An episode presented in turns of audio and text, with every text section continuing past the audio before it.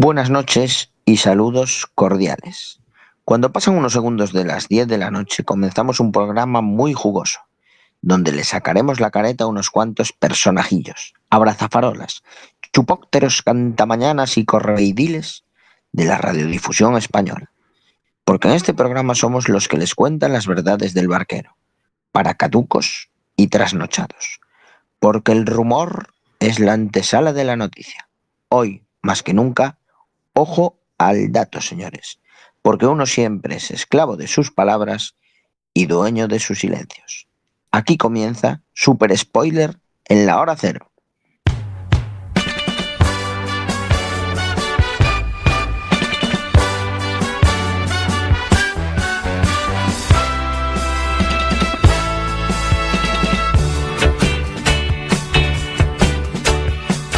Muy buenas noches, bienvenidos a Spoiler en su episodio 9x02. Hoy es 19 de octubre de 2021 y sean muy bienvenidos al programa de series de Quack FM, la radio comunitaria de A Coruña, en su novena temporada. Igual que las buenas Decía, igual que las buenas sintonías de Beethoven, que es las buenas son a partir de la novena, y aquí estamos nosotros de regreso en esta novena temporada. Y estamos hoy, la verdad, que bajo mínimos en el equipo de spoiler, a la espera de a ver si finalmente Diego sale del atasco en el que, en el que se encuentra y se puede conectar definitivamente a este programa de radio. Pero mientras tanto, sintonízanos en el 103.4 de la FM o a través de las ventas Wi-Fi en nuestra web quackfm.org barra directo o en la maravillosa app de Quack FM para Android y iOS en la que puedes escuchar todos los programas de la emisora.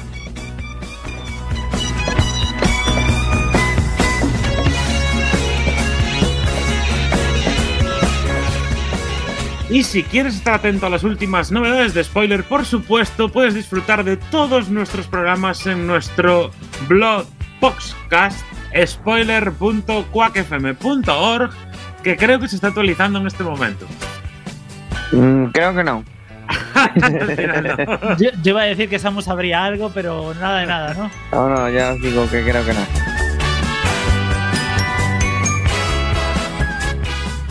Y presentamos ya a la gente que nos va a acompañar esta noche en el programa de spoiler tan especial que decía Samu dedicado a las ondas radiofónicas. Muy buenas noches a Samu Kao, ¿qué tal? Pues muy bien, aquí con el blog sin actualizar, pero con el con ganas de programa hoy, con ganas de radio, con ganas de volver a, estar en antena otra vez. Y una serie muy jugosa la de hoy, ¿eh? una serie que me gustó mucho. La verdad que ya se hacen ganas de hacer radio otra vez, yo porque no pude estar en el primer episodio. Y muy buenas noches a Chema Casanova, que está a los mandos técnicos, haciendo que todo esté funcionando correctamente. Pues aquí eh, un lujo como siempre esta compañía, además con el equipo técnico que tenemos aquí en Quack FM, esto es una locura. Como eh, ya, estamos pasando la época del COVID y bueno, ya somos aquí los reyes de la noche nosotros hoy. ¿eh?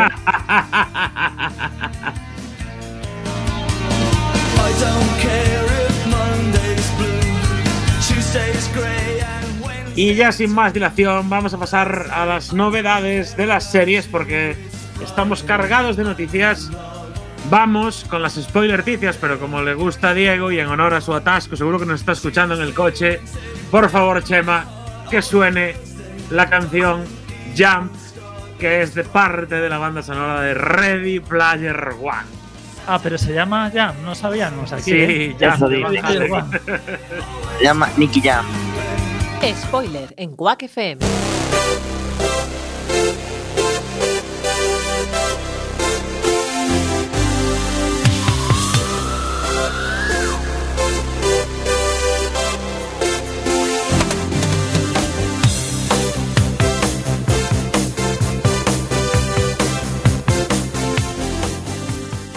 Y vamos ya con la primera noticia del día de hoy. Eh, Samu Kao, la verdad que nos trae fechas de nuevos estrenos. ¿Qué nos tienes que contar de Cowboy Bebop? Pues sí, eh, os traigo esta noticia de una otra serie asiática que sabéis que está muy de moda últimamente. Pasamos de las de los culebrones turcos a las series asiáticas y os traigo la fecha de estreno, el tráiler y algunos, y algunos detalles de Cowboy Bebop, la esperada adaptación de Netflix de, protagonizada por John Cho de este conocido grupo de cazarrecompensas que podremos ver eh, prontito, a final de año. De hecho, cuando se anunció la adaptación de, de acción real del famoso anime Cowboy Bebop, los fans se mostraron un poco escépticos porque al fin y al cabo no sería la primera vez que una historia de Japón pierde su esencia al pasar a actores de carne y hueso.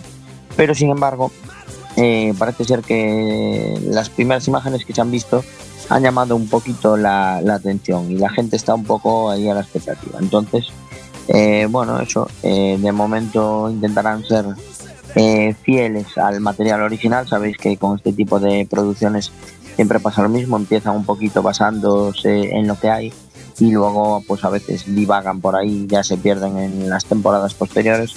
Pero por el momento la estética, el vestuario y el casting parece que está todo de mano de Toshihiro Kawamoto, que es uno de los eh, de los artífices este, de este anime, ¿no? Además, son muchos los que han comentado que el intérprete encaja a la perfección en el papel, ya que John Cho es un actorazo para este tipo de, de proyectos y, y nada, eso tenemos ya imágenes, tenemos trailers, sabemos que van a ser 10 episodios, que se estrena el 19 de noviembre y que, bueno, nos los colgarán todos juntos como siempre, así que, mira, Diego que lleva nueve temporadas intentando traer una serie de animación aquí a, a spoiler, pues ya le soltamos ahí el cable para que se intente agarrar a esta, porque bueno, al fin y al cabo no es una serie de animación, pero sí que está basada en un anime y eso protagonizada por el mítico John Cho, que lo conoceréis por la saga de Star Trek.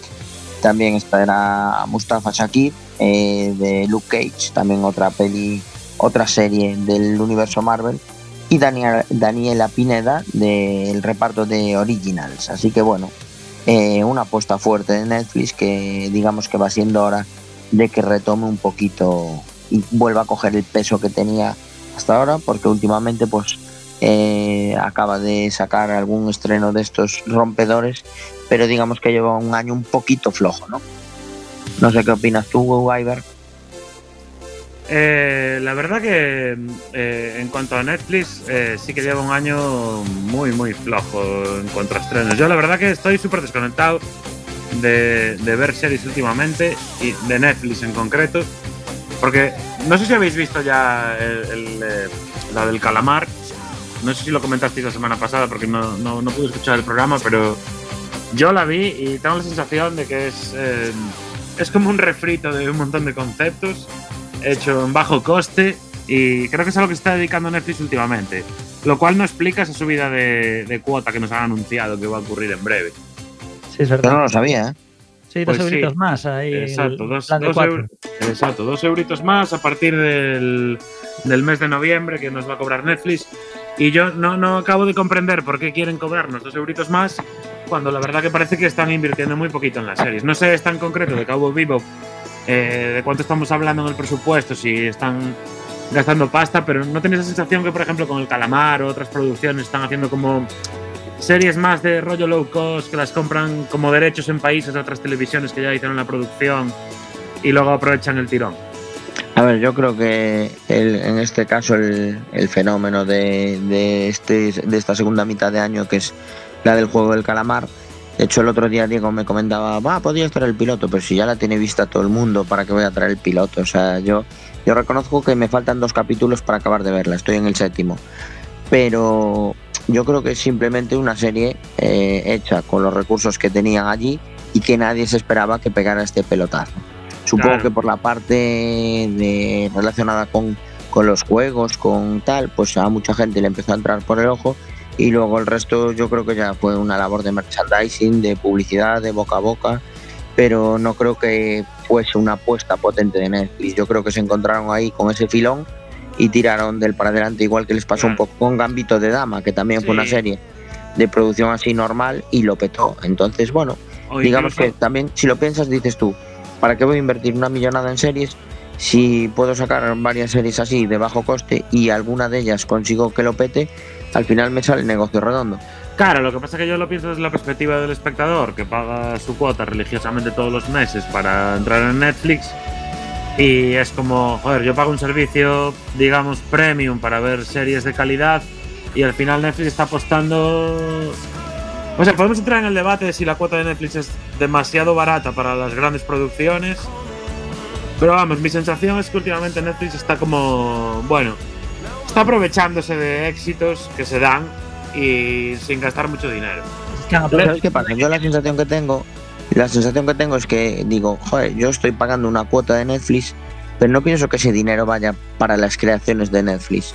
O sea, no creo que con lo que pago yo les dé para hacer nada. Entonces, a ver, que sí, que entiendo que es con el dinero de todos, que juntan un pastizal y tal.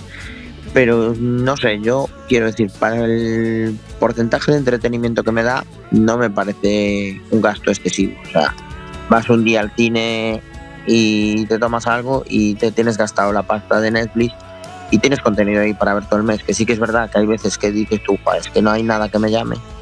Pero bueno, cuando no es una serie, siempre nos queda alguna película. Todo, lo, todo antes que, o sea, cualquier opción antes que leer un libro, eso está claro. Pero No, eso por supuesto. todo lo que sea audiovisual nos vale, ¿no? Chema, Y- ¿qué querías decir? Y otra cosa sí que comenta es que a veces estas producciones de bajo poste pues te sor- sorprende, ¿no? Y, y acabas de enganchado. Nosotros, la verdad, últimamente hemos visto dos series de Netflix. Una es esta de La criada, que empiezas a verla y tienes que acabar de, de terminarla, una miniserie. Y luego esta la de, del caso Harmon, que también la, la estrenaron hace poco, que también está bastante bien, que esta clásica de danesa, de los que hicieron for- el que hizo Forbidden Sen, y un caso pues distinto, actualizado y que no tiene nada que ver la serie, pero bueno, policía que están bien. Entonces, bueno, a veces dices, bueno, llevo tres meses sin ver nada. Sí, llevas mucho tiempo sin ver nada en Netflix y le das aleatoriamente algo y dices, ah, pues está bien. Pero Claro, pero- es que hay demasiada cosa que, ni- Sí, que yo no me, refiero ni a la, piloto. yo me refiero a la sensación esa de cuando entras en Netflix hace. No sé, House of Cards y House of. Cards. entrabas en Netflix y decías, no me llega el tiempo para ver todo lo que quiero ver.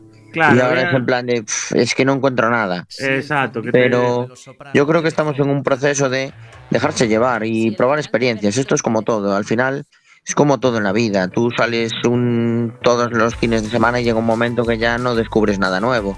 A veces ya simplemente te dejas ir. Con el sexo pasa lo mismo. Entonces, pues Netflix es una faceta más de la vida. Bueno, pues esperemos al estreno que nos comentó Samu de Cowboy Bebop y a ver qué nos depara, si es una producción low cost de Netflix o, o estamos ante una serie que realmente merece la pena. Y vamos ya con más noticias y es que Chema, eh, hay un nuevo rincón para los amantes de las series en la plataforma de Movistar Plus. Sí, pues eh, no, os quería comentar que la plataforma bajo demanda de- del canal TNT, ¿no? Pues ya está disponible a través de Movistar. Así que bueno, mucho del material que ahora mismo la única forma que tenéis para verlo era a través de los canales en directo, pues esto es como, como cuando Antena 3 decidió poner su vídeo bajo demanda, ¿no? Pues el canal TNT ahora tiene TNT Now, ¿no? Y los que pagáis o pagamos Movistar Plus, pues lo tenemos ahora mismo disponible ya, ¿no? Pues series que, que emiten aquí, pues por ejemplo, Chicago Med, The Rookie, FBI, que, que son las que actu- actualmente tienen más éxito de este canal, y otras así que, por ejemplo, que son producción propia y, y también son conocidas como Verónica Mars, Prodigal Son, o algunas eh, series originales españolas, ¿no? Como la, la de Javier Cámara, Bota Juan, ahora está disponible a través de TNT Now. eh, y, Todas y- sus temporadas. y su secuela, la de Vamos Juan, también está disponible. Luego la, también la serie de Maricón Perdido de Bob, eh, Pop también está disponible ahora también aquí a través de TNT Now. Pues bueno, Bueno, mm, in- interesante, un sitio más donde poder eh, ver cosas y... Sí, de todas el catálogo de Movistar, que últimamente estaba, mm, no sé, yo no lo veía muy me bien. Cuesta, me, me cuesta un poco trazar la línea, o sea, yo de todo lo que dijiste lo puedo ver a través de Movistar. No entiendo Pues ese ahora rincón dentro de Movistar, no sé. Parece un cuarto oscuro ahí. Para... lo han unificado todo dentro de, De de la marca Now. TNT Now, básicamente. Exacto, es un poco como HBO, que está renombrando también sus servicios ahora a HBO Max. Y bueno, simplemente es que pagas un poco más de cuota y la web sigue funcionando igual de mal, pero la se llama de manera distinta. O sea que Eh, es un poco un, un Te rebranding. timan de- con otras palabras bonitas. Correcto, con un poquito de marketing. Yo voy a contar ahora, vamos a contar ahora dos, eh, rápidamente dos noticias súper cortas de series históricas de la televisión. Bueno, si te quieres explayar un poco, no hay problema, ¿eh? que esto hoy es un mano a mano entre Paco el Cóndor y. Bueno, la primera es que ya tenemos fecha para el estreno de la nueva temporada de Cuéntame cómo pasó, que volverá en el mes de enero.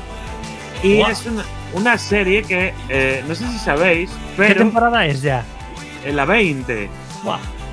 Este año cumple 20 años. Cuéntame cómo pasó, lo cual es- a mí me parece un hecho histórico.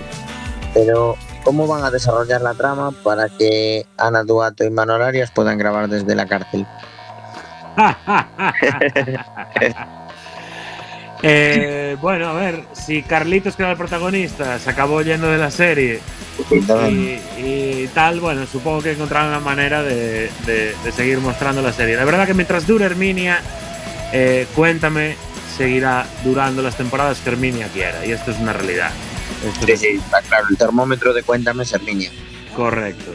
Y nada, simplemente será eh, pequeña noticia que el regreso de Cuéntame en el mes de enero.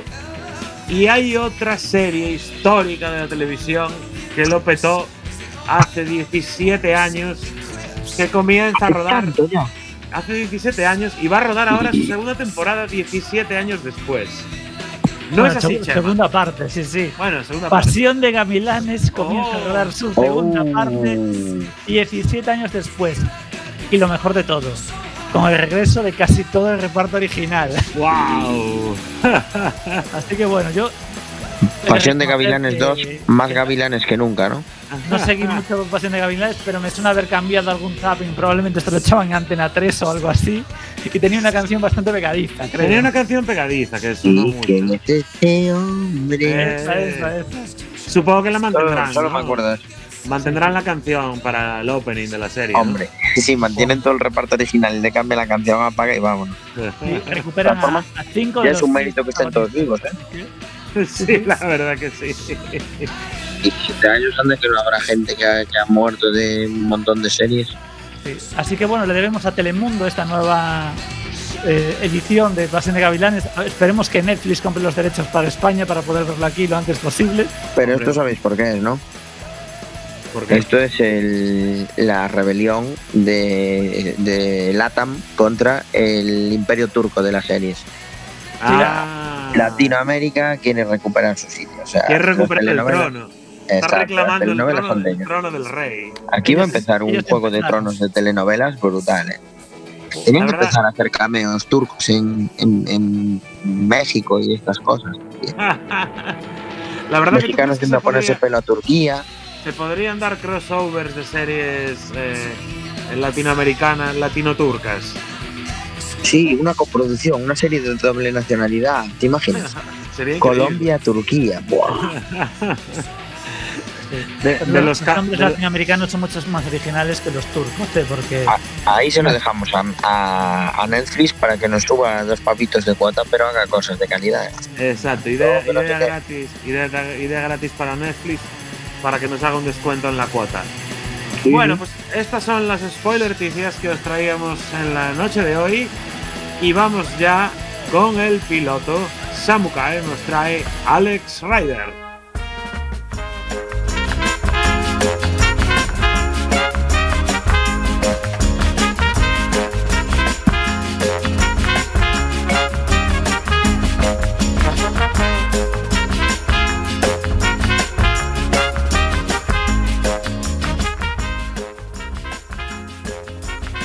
Pues sí, eh, hoy la verdad esta semana tenía serias dudas porque me habían hablado muy bien de la serie esta de Misa de Medianoche. Pasa que leí un poco la sinopsis y vi que iba de cosas paranormales y dije, buf, no, mm, hoy quiero algo más ligerito.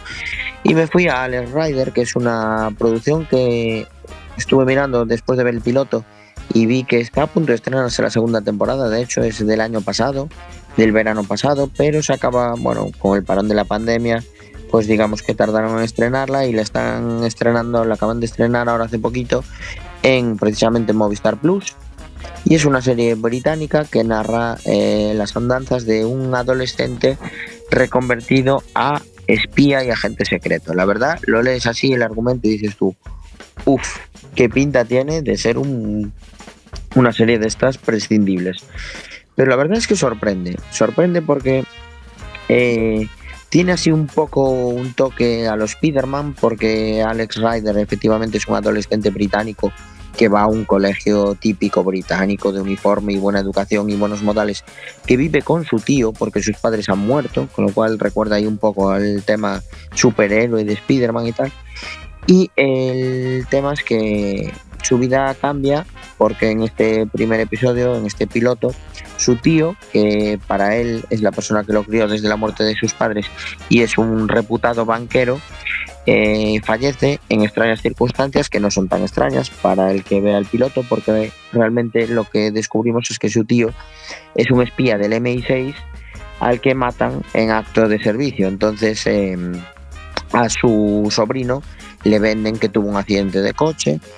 Él le parece totalmente imposible porque su tío es el típico británico que siempre respeta las normas, es imposible que salte el que tenga exceso de velocidad. Entonces empieza a investigar el porqué del, de la muerte de su tío. Y digamos que Alex Ryder pues tiene una serie de, de connotaciones que le permiten ser un chico diferente al resto porque ha estudiado artes marciales y tiene un don innato, yo creo que también un poco le viene de sangre para eh, el tema de la investigación. Entonces empieza, bueno, al principio lo ves que cuando empieza el piloto se cuela en el instituto a recuperar un móvil que le han requisado a un compañero y bueno, cuando fue la, a partir de la muerte de su tío, pues decide también empezar a investigar él y consigue eh, llegar al sitio donde mataron a su tío.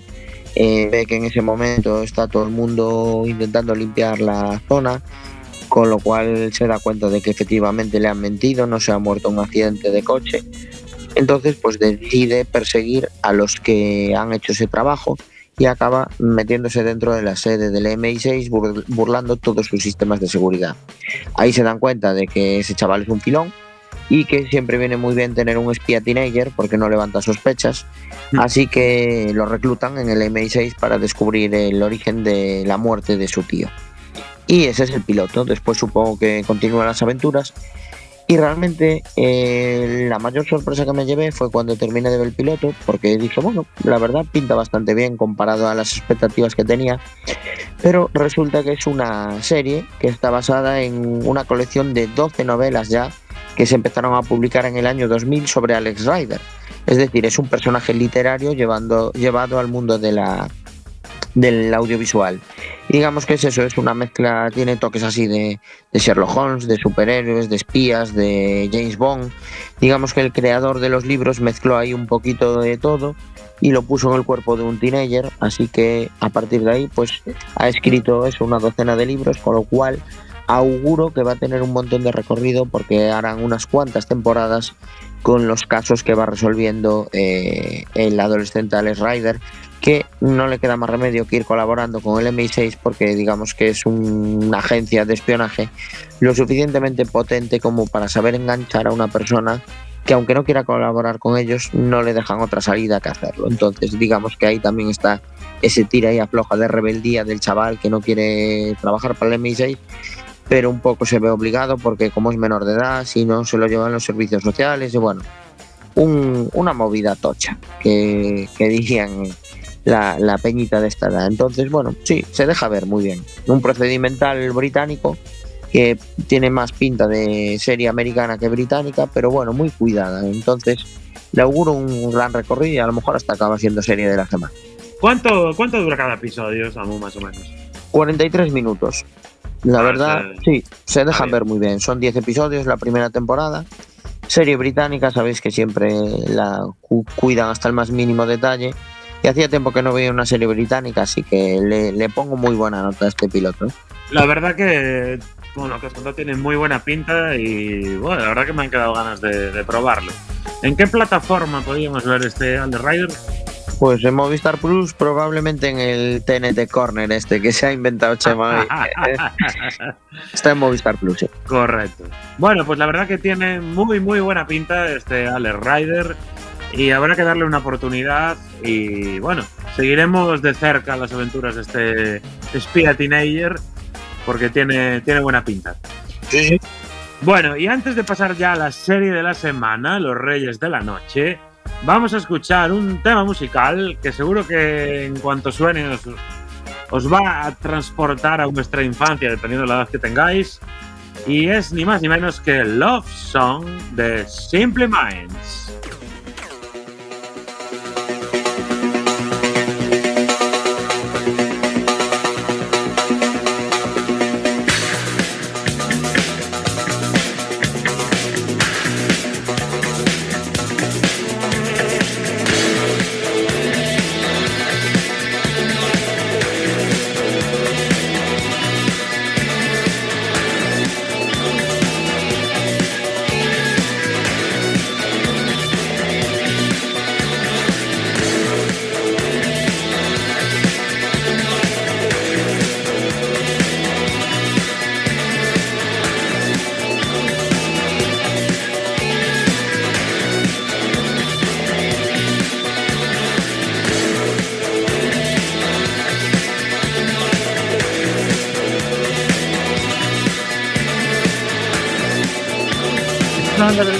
De la continuidad de la semana pasada.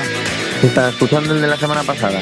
Yo le di a lanzar directo, apareció como directo y no. A ver, déjame verla, pero sí que yo creo que estamos bien. ¿eh? No, no, no está. ¿Ahora se está grabando? Eh, No, no, es seguro, te lo digo yo porque ahora fui a mutear la mesa y veo que estamos bajos. Uh, eh, esto es seguro. no, no, estamos fuera, sí, seguro. Todas las novedades de Spoiler Quack FM también en las redes sociales. Búscanos en el Facebook, Twitter y Google Plus, nuestra red social favorita. Y escucha nuestros podcasts en la web spoiler.quackfm.org. Here comes the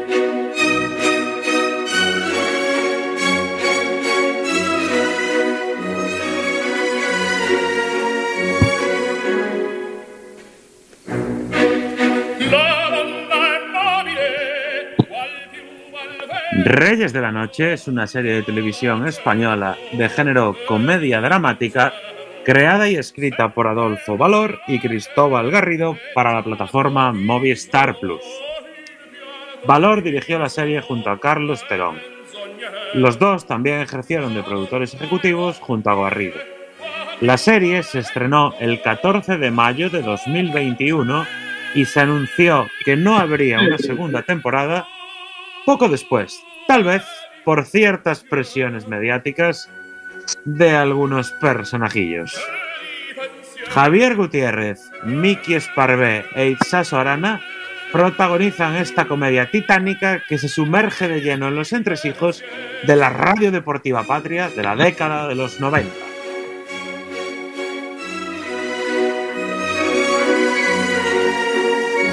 forma de complicarse la vida, de verdad.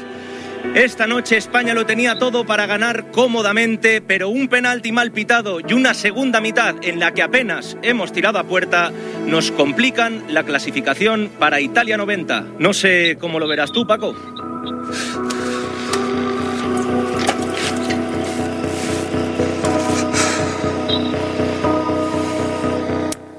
El seleccionador debe largarse. No nos engañemos, España acabará pasando y, jugará el Mundial. Pero el seleccionador debe largarse. ¿Por qué? Pues por cosas como esta. Mañana eh, podrán verlas en, en todos los periódicos, pero hoy tengo en rigurosa exclusiva unas imágenes donde se puede ver claramente a varios jugadores de la selección nacional de juerga. ¿Y a cuándo corresponden estas imágenes? Pues al pasado martes. Ojo, el pasado martes. ¿Qué clase de entrenador deja irse de juerga a sus jugadores en plena concentración? ¿De fiesta? La semana que nos jugamos el Mundial. Pues yo se lo diré. El seleccionador nacional, este recoge cebollas, este eh, aprendiz de bufón, masajista de una morgue,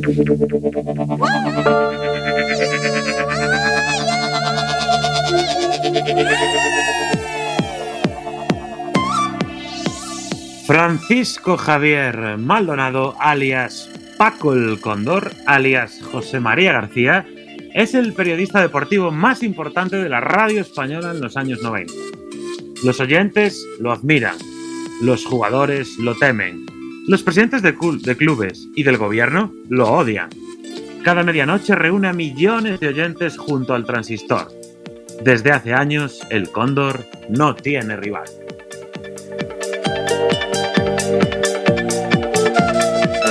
Ah, calentar café.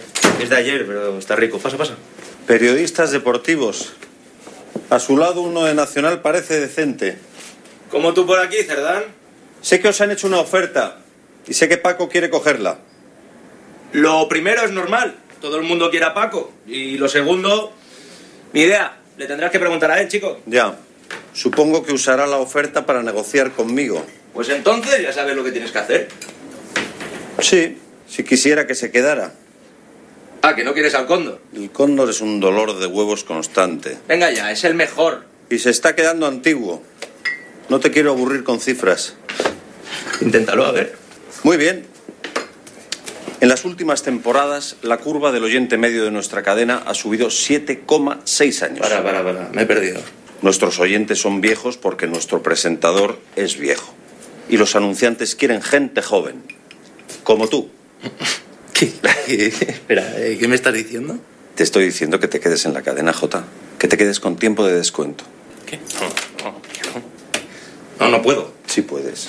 No. Eh, Es mira, tu momento, espérate. J. Cer- Cerdán, escúchame. Dáselo a Marga, que es la mejor periodista de la emisora. Ya está. Estaría loco si le doy nuestra mejor franja a una tía. Que no. Que no. Todo lo que sé lo he aprendido de Paco. Si él se va, me tengo que ir con él. Punto. Cometerás el error de tu vida. Pues dice. Dice que en cinco años se jubila y me da el programa. ¿Qué? En cinco años la mitad de sus oyentes están muertos y él lo sabe. Tú le importas una mierda. A Paco el Cóndor solo le interesa Paco el Cóndor.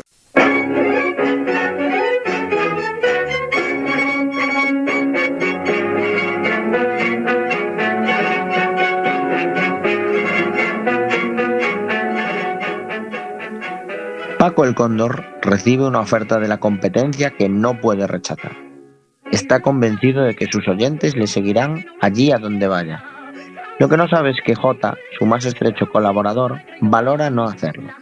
J. Montes, alias José Ramón de la Morena, su alumno más aventajado y la nueva promesa de la radio, empieza su propio programa deportivo, provocando una guerra desencarnada en la que los dos periodistas de raza están dispuestos a todo con tal de hacerse con el trono de rey de las ondas. Si viviste la radio de los 90, seguro que escuchabas a uno o a otro por las noches pegado al transistor. Yo empecé siendo del butano y acabé siendo de José.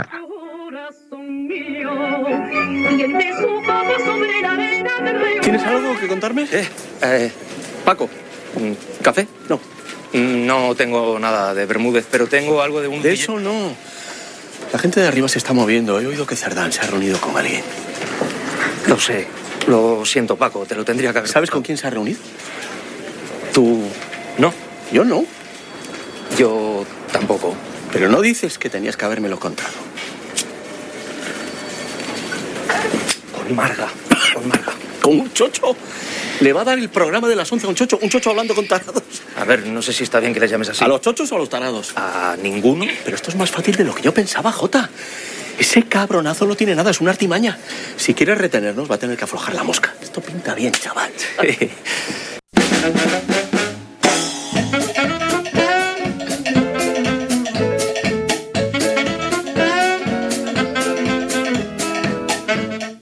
Además, estos dos gigantes de la redifusión, también vemos otros cameos de la radio noventera, con ese tufillo apuro que llegaba a nuestras casas a través de la radio. En este caso, estamos hablando de Gemma Nierga y de su hablar por hablar. Itacho Arana interpreta a Marga Laforet, la voz de la noche en Radio Líder. Ella vive en una radio muy machista, pero no duda en ir a por todas para establecerse en una franja horaria más favorable. ¡Me meto un tiro! A ver, ¿qué más tenemos? Entrevista a partidista paralímpico. Pero, pero ¿a quién cojones le interesa esto? Hombre, Paco, a ver, coger la pértiga con una mano tiene su cosa. ¿Y, y- y cómo se coge la polla? ¿Con la boca? Vamos a ver, esto fuera, esto fuera, bueno, todo fuera. Esta noche la gente no quiere chorradas. Esta noche la gente no quiere escuchar a, a un manco, ni a Pineda hablando del Bernabéu. No quiere escuchar a Pineda en general. Señores, es el último programa de la temporada. El cara a cara más esperado del año. ¿Y quiere escucharme? A mí. ¡A mí! A Paco el Cóndor metiéndole caña a Bermúdez. ¿Dos horas de entrevista? Quiero a España entera pegada a la radio. Pero escucha. Que no se levanten ni para ir al cuarto de baño. Quiero que España entera se me encima, coño. Eso, que se me encima, ¿no? Tengo algo. Por fin. María del Carmen, 22 años, camarera en la cafetería de la ciudad deportiva. ¿Se la tira? Me la tiro yo. Ancha de tobillos, pero, eh, una de sujetador. ¿Copa? Una de. Buenos melones. Mm. Mm. ¿Qué tiene que ver con Bermúdez? Que su hermana es enfermera en el Ramón y Cajal y dice que Bermúdez va mucho por allí. A oncología. Cáncer. No, no. Podemos ir a por un enfermo de cáncer. Él no. Su mujer. Ah, bueno, mucho mejor. Pues claro que sí, mucho mejor. Eso, eso está afectando su rendimiento. Paco, no. Es el seleccionador nacional, es una gran responsabilidad. Tiene la cabeza en otro sitio. Sí, tiene la cabeza en otro sitio porque su mujer está enferma. Y si sacas eso, la audiencia se va a poner de su lado.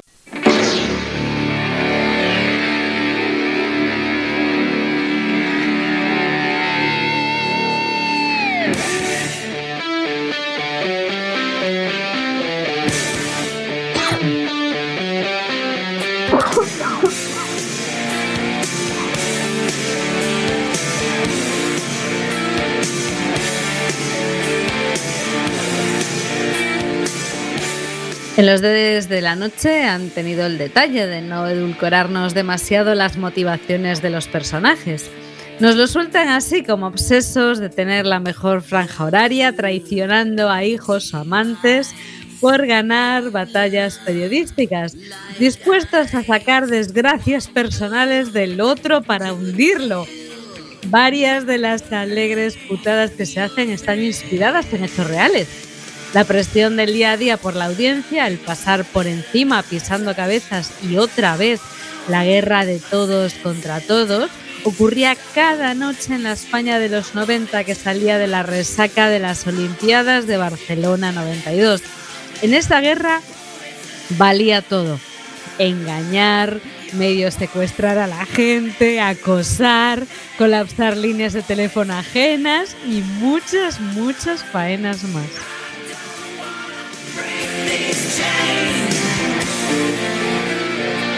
¡Silencio, hostia! ¡Silencio! silencio. Control, pasadme con Cerdán, que lo digamos todos.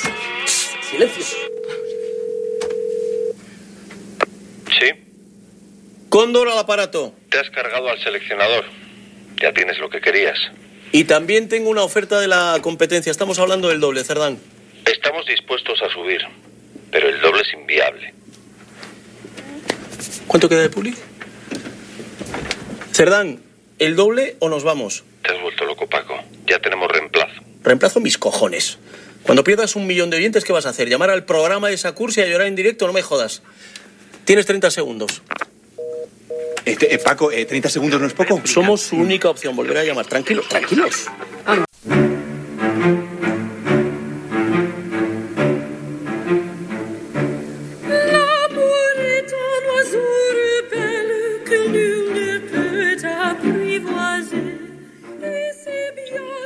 Y así se negociaba en los salvajes 90. 30 segundos para decidir si te quieres quedar con el líder de la radio o no. Pero la realidad es que los jefes de las emisoras de esa época venían de vuelta de todo esto. Y mientras el cóndor cree que está poniendo contra las cuerdas a su actual jefe, en realidad la decisión estaba ya tomada y nuevos aires vendrían para la siguiente temporada radiofónica.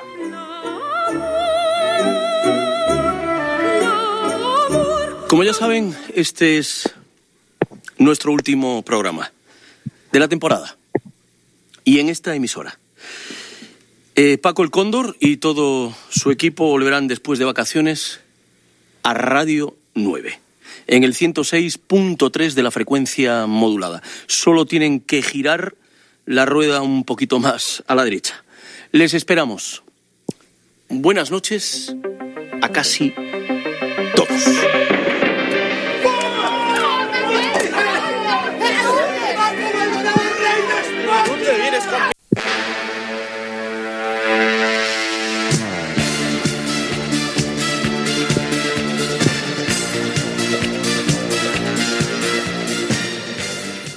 Cuando el anticiclón de las Azores empieza a perder fuerza, es entonces cuando empieza la temporada radiofónica.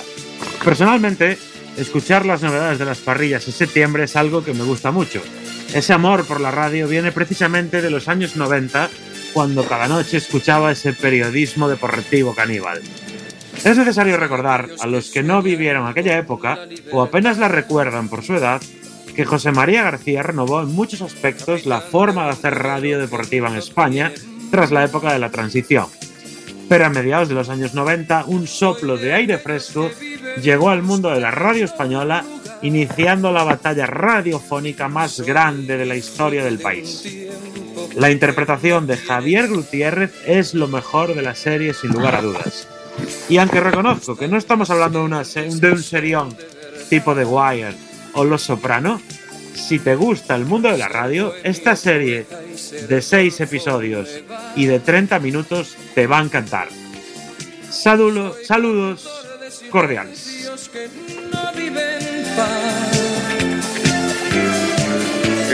Nunca olvidéis por qué amamos el deporte. No somos testigos, también somos protagonistas.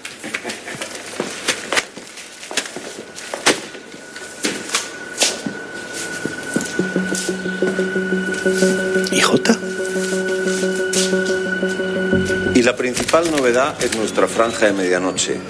Vamos a presentar batalla con una nueva forma de entender el periodismo deportivo. J. Montes.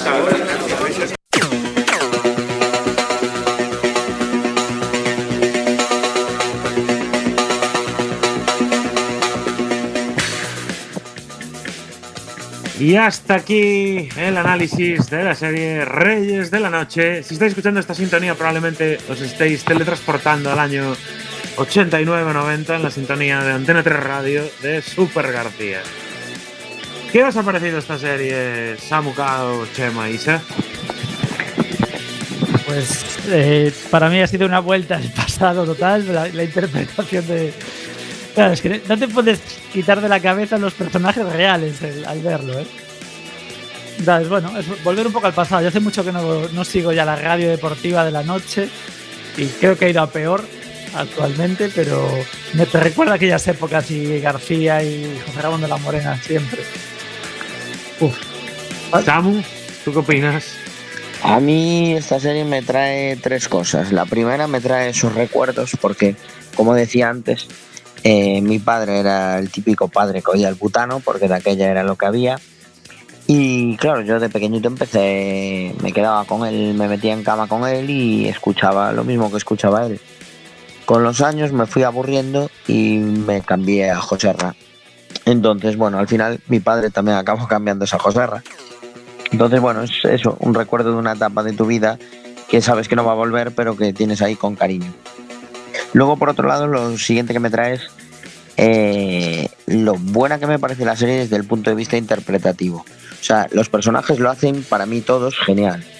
Eh, bueno, eh, Javier Gutiérrez ya sobran calificativos para el, el papelón que hace de García, pero incluso Miki Esparvé haciendo de J. Montes no llega a ser Joserra, pero le da un matiz un poco distinto. Tampoco queríamos una serie que fuese una fotocopia. El personaje potente desde el punto de vista humano en esa época era el butano, no era Joserra. Joserra fue creciendo luego con los años. Alberto San Juan lo hace muy bien, eh, Carlos Blanco está increíble como entrenador, eh, tiene un aire ahí a Luis Aragonés que es brutal. Es brutal. Eh, incluso la que hace del papel de, de Gemma Nierga por la noche también tiene ahí su puntito guay.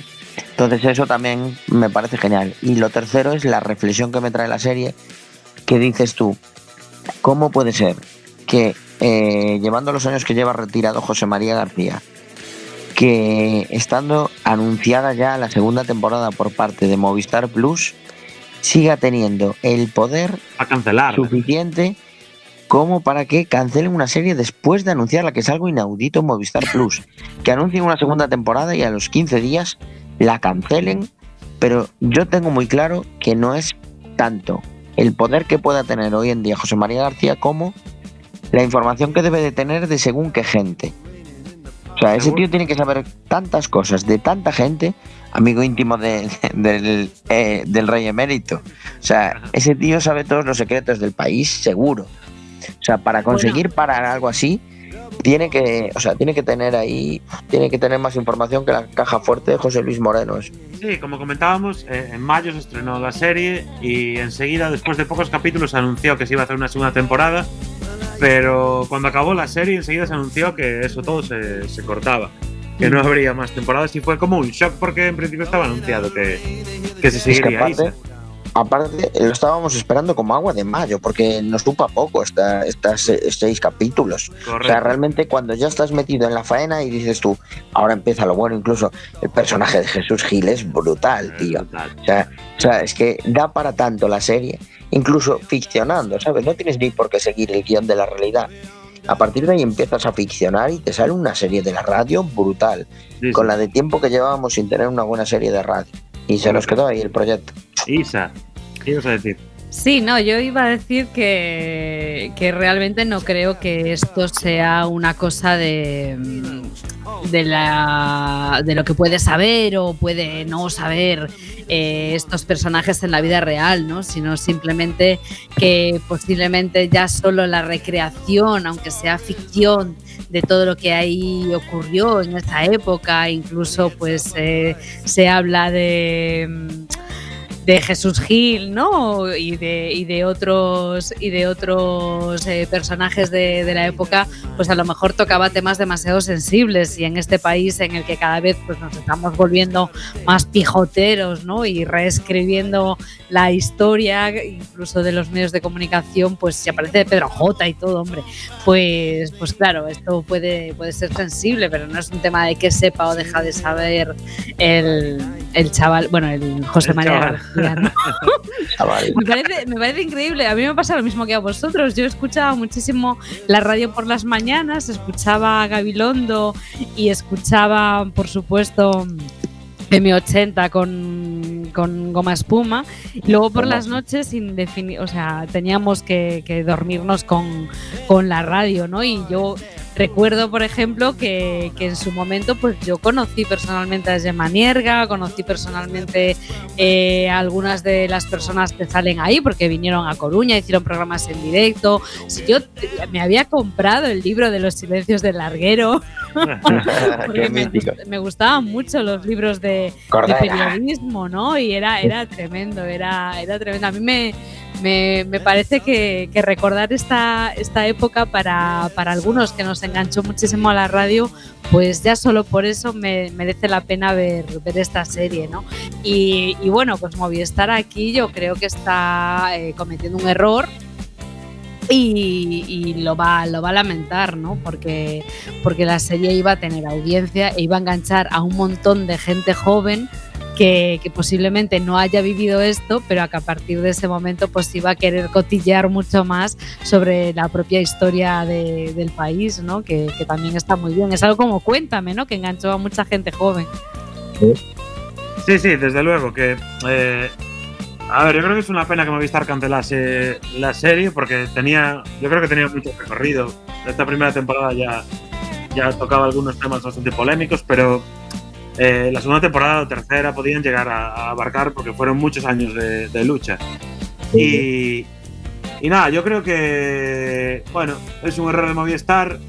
Evidentemente José María García fue uno de los hombres más poderosos del país en los años 90, no sé el poder que atesora a día de hoy, pero eh, ser el líder eh, total durante 10 años en la radiodifusión, en la parte deportiva, es llevar contigo a un montón de millones de personas detrás, con lo cual, bueno, eh, bueno, siempre quedará ahí la duda de por qué se canceló la segunda temporada. Sí, porque no está nada claro. Dicen que bueno que había otros productos que apoyar y que es un, un tema económico y demás y que Claro. bueno, pero la verdad es que tenía mucho margen y iba a enganchar. Yo estoy convencida de que, de que iba a enganchar porque todo esto que es historia eh, o ficción histórica, ¿no? Como Siempre sé, engancha, salvando como- las distancias, de Crown, Crown, ¿no? Claro, es que esto es muy rollo de Crown. Claro, exacto, claro, exacto.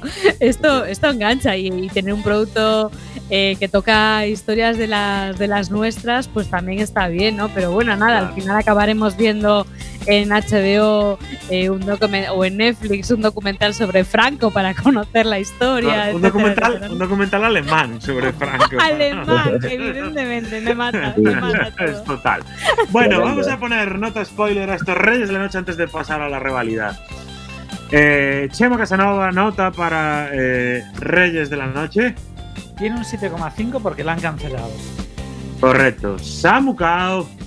Yo, para mí es un 10, tío. O sea, he vuelto a mi infancia gracias a esto. Un 10.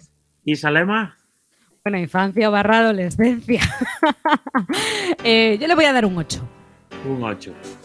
Yo le voy a dar un 9 y medio porque soy consciente que no es la mejor serie de la historia, pero a mí también me trasladó a una época en la que yo me enganché a la radio y la verdad que son muy buenos momentos y me, gustó mogollón ese, ese enlace que hacen. 8,75. Nota media de spoiler 8.75, nota media en IMDB 6.7. Estamos un poco por arriba, la gente no apoya tanto en IMDB a Reyes de la Noche, pero bueno, eh, realmente si os gusta un poquito la radio, si estáis escuchando este programa probablemente os guste escuchar radio, esta serie os va a gustar. Vamos ya con la revalida.